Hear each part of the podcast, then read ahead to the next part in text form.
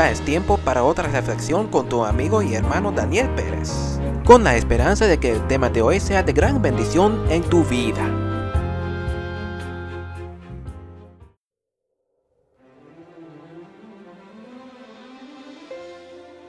El propósito de la luz.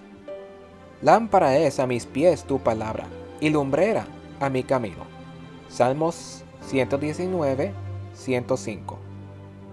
Este verso es muy común y tal vez todo el mundo lo sabe por memoria, pero vamos a profundizarnos en ello. ¿Por qué encendemos la luz al entrar a un cuarto oscuro? Para ver a dónde vamos. Si no hay luz, quizás podemos caminar muy lento y con mucho cuidado en la oscuridad del cuarto e intentar sentir algo en el camino hasta llegar al destino. Pero tantas veces dejamos de leer la palabra de Dios, la Biblia, aunque siempre está a nuestro alcance.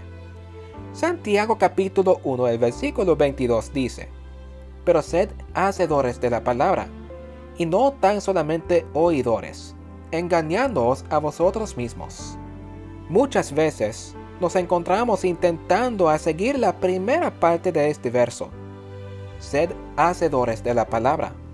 Pero no tomamos en cuenta la segunda parte que dice, y no tan solamente oidores. La palabra solamente debe llamarnos la atención. Si Dios no quería que seamos oidores de la palabra, pues entonces ¿por qué esa palabra solamente estaría ahí? Sin saber la palabra y las instrucciones de Dios, ¿cómo podemos ser hacedores? Nunca funcionará.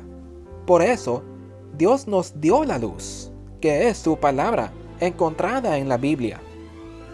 Como necesitamos la luz para ver a dónde vamos y saber que no hay nada en nuestro camino que será tropiezo, así también necesitamos la luz espiritual para saber que no andamos equivocados.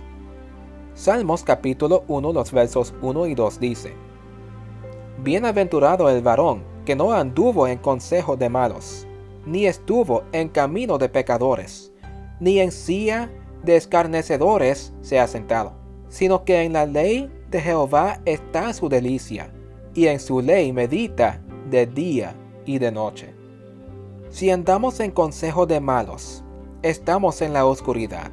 Si andamos en la palabra de Dios, estamos en la luz, y el propósito de esta luz es para que veamos el camino de Dios. ¿En qué quieres andar? ¿Quieres andar en la oscuridad o quieres andar en la luz que Dios te provee.